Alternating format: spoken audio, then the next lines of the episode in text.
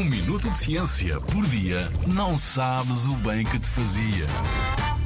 Porquê é que os medicamentos demoram a ser feitos? Em média, um medicamento demora 10 anos a ser desenvolvido, desde que sai do laboratório até que chega à farmácia da tua rua.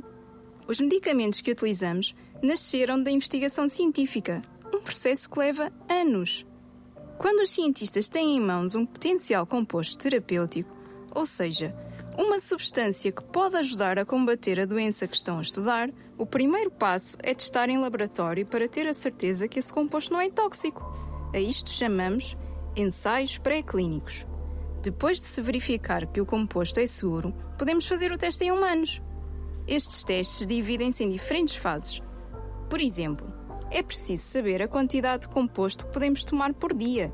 O composto só avança para a fase seguinte se passar todos os testes. Durante este período, cerca de 98% dos compostos ficam pelo caminho.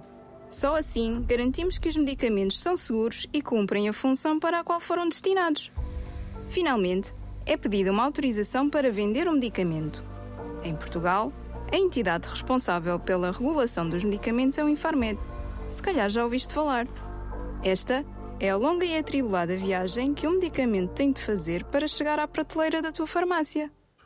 Na Rádio ZigZag, há ciência viva, porque a ciência é para todos.